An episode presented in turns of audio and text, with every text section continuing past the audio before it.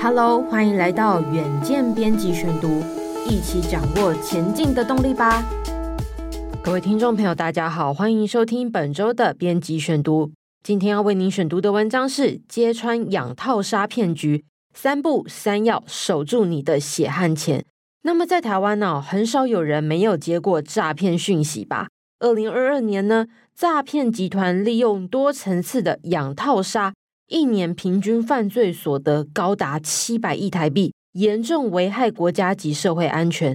那么诈欺案件呢、五花八门，前三大类型呢是投资诈骗、解除分期付款、假网拍等等，受害人数啊越来越多，俨然呢成为民怨之首。所以今天要为您选读的文章就是告诉大家。三不三要的守则，来帮助你守住你的辛苦钱呢。请听今天的文章。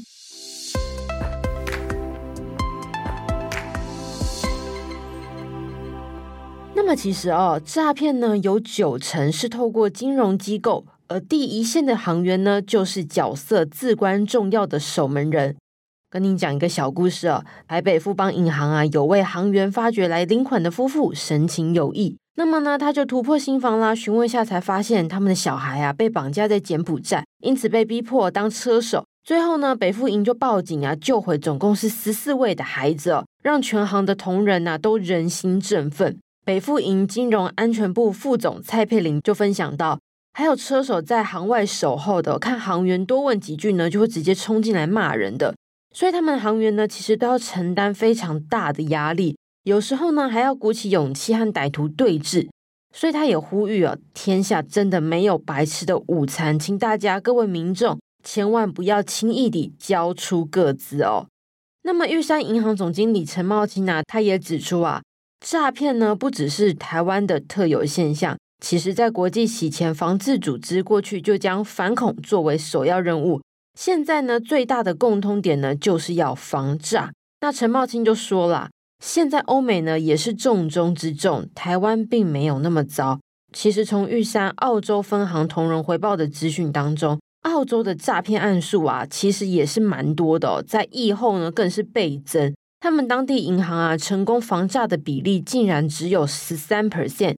因此呢，内部的教育训练啊，还有警政机关的合作都非常的重要。他就举例说到啦，以前呢，银行监视器啊都是对内。现在呢，则陆续配合警政单位巡线查缉的需求，将监视器朝外，那就对那些车牌呢，怕被拍到的诈骗集团分子会有吓阻的作用。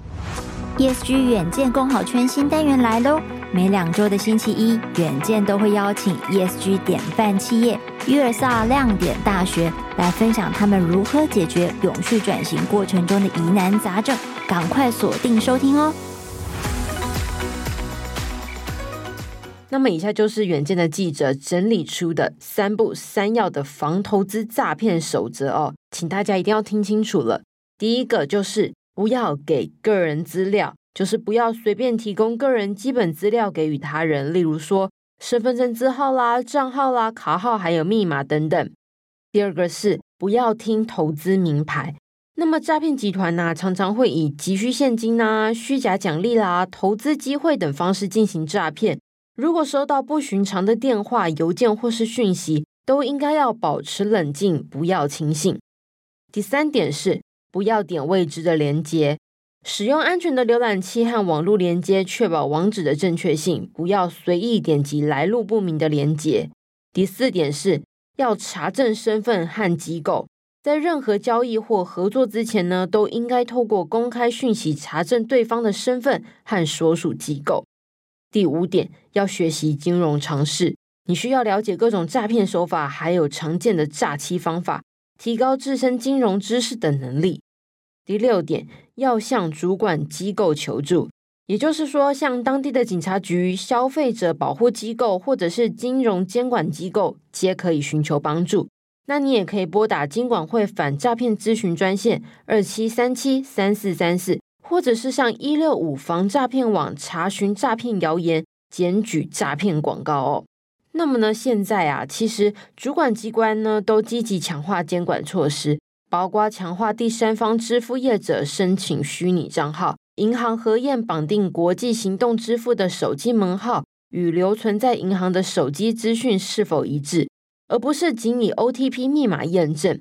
那如果民众接收到开头是八八六九国际来话，大概就会听到大约七秒的国台语警示。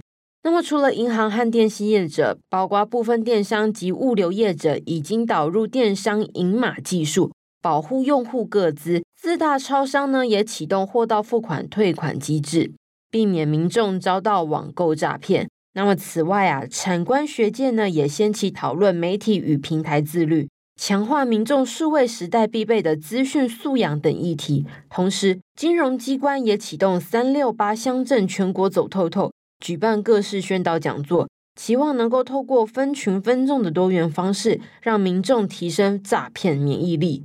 诈骗猖獗，小心你已经被锁定。迅雷不及掩耳的无差别诈骗，正挑战着台湾的国家安全网，人人都得严防成为诈骗的破口。